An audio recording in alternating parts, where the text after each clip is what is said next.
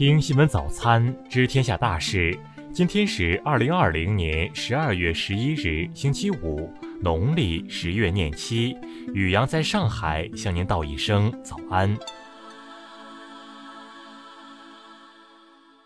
先来关注头条新闻：华春莹谈“战狼外交”，为了国家利益尊严做“战狼”又何妨？十二月十日，外交部发言人华春莹主持例行记者会，有记者提问：德国《每日镜报》八日以“中国的战狼”为题刊登一篇批评报道，指责中国搞“战狼外交”，发言人对此有何回应？华春莹表示，德国媒体在配图中把“全”字写成了“叉”字，遭到了中方媒体的一片嘲笑。但其实这种低级错误也不奇怪，因为现在有一些人明明对中国一无所知，却煞有其事地对中国进行无中生有的指责。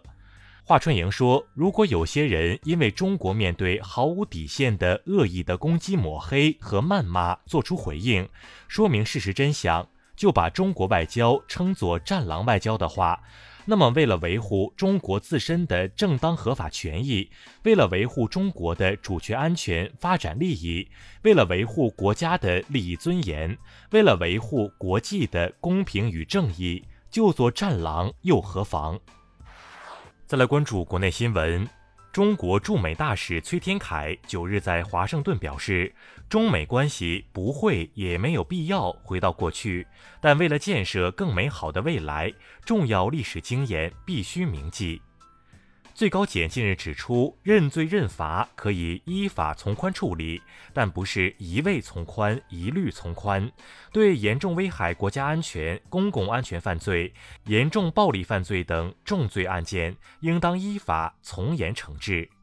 国家统计局昨日发布数据，二零二零年全国粮食总产量为一万三千三百九十亿斤，比上年增加一百一十三亿斤。增长百分之零点九，我国粮食生产实现十七连丰。教育部昨日介绍，截至今年十一月三十日，全国义务教育阶段辍学学生由台账建立之初的约六十万人降至八百三十一人。国家卫健委等三部门近日发布通知，指出各地应落实健康码信息互认机制和规则，实现防疫健康码统一政策、统一标准，全国互认一码通行。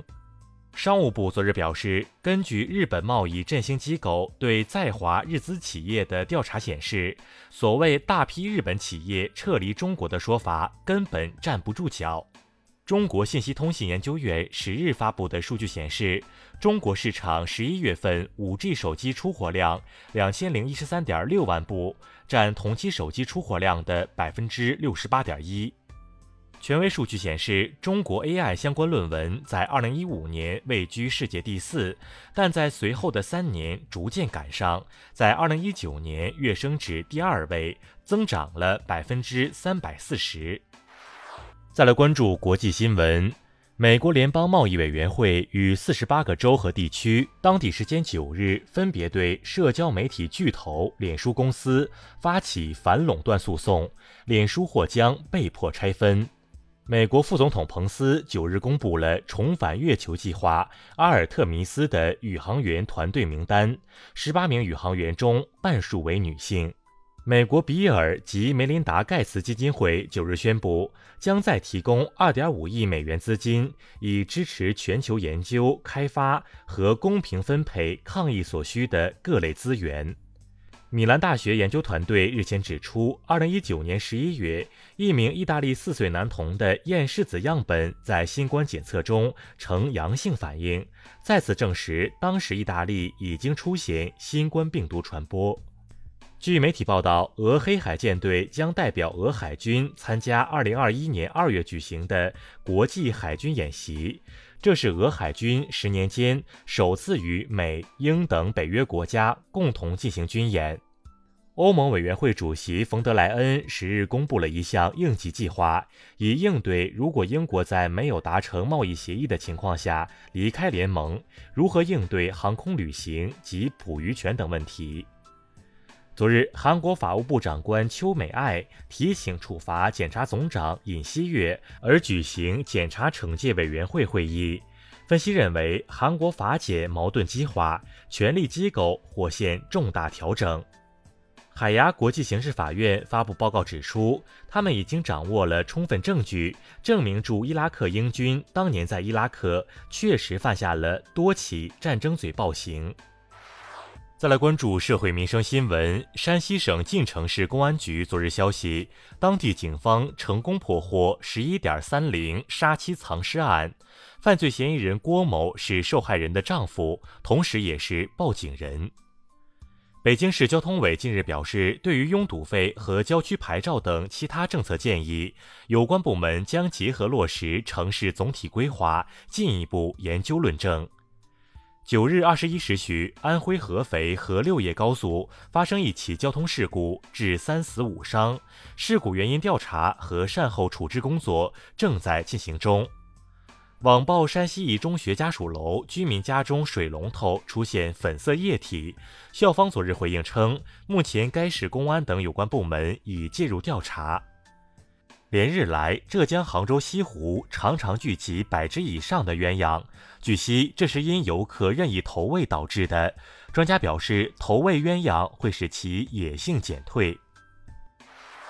再来关注文化体育新闻。国际足联昨日更新了本年度最后一期国家队排名。在今年一场国际 A 级比赛未踢的情况下，中国男足年终排名世界第七十五，相比去年排名上升一位。昨晚亚冠进行四分之一决赛，北京国安零比二负于蔚山现代，无缘四强。至此，本赛季中超 Big 四全军覆没。敦煌石窟艺术展昨日上午在海南省博物馆开展，古代陆上丝绸之路的咽喉之地敦煌与海上丝绸之路的重要节点的海南穿越时空进行交流。河北栾城周家庄墓地抢救性考古发掘工作日前进入检查与验收阶段，该墓地初步断定为商代后期贵族墓葬，填补了晋中南地区商代后期考古发现空白。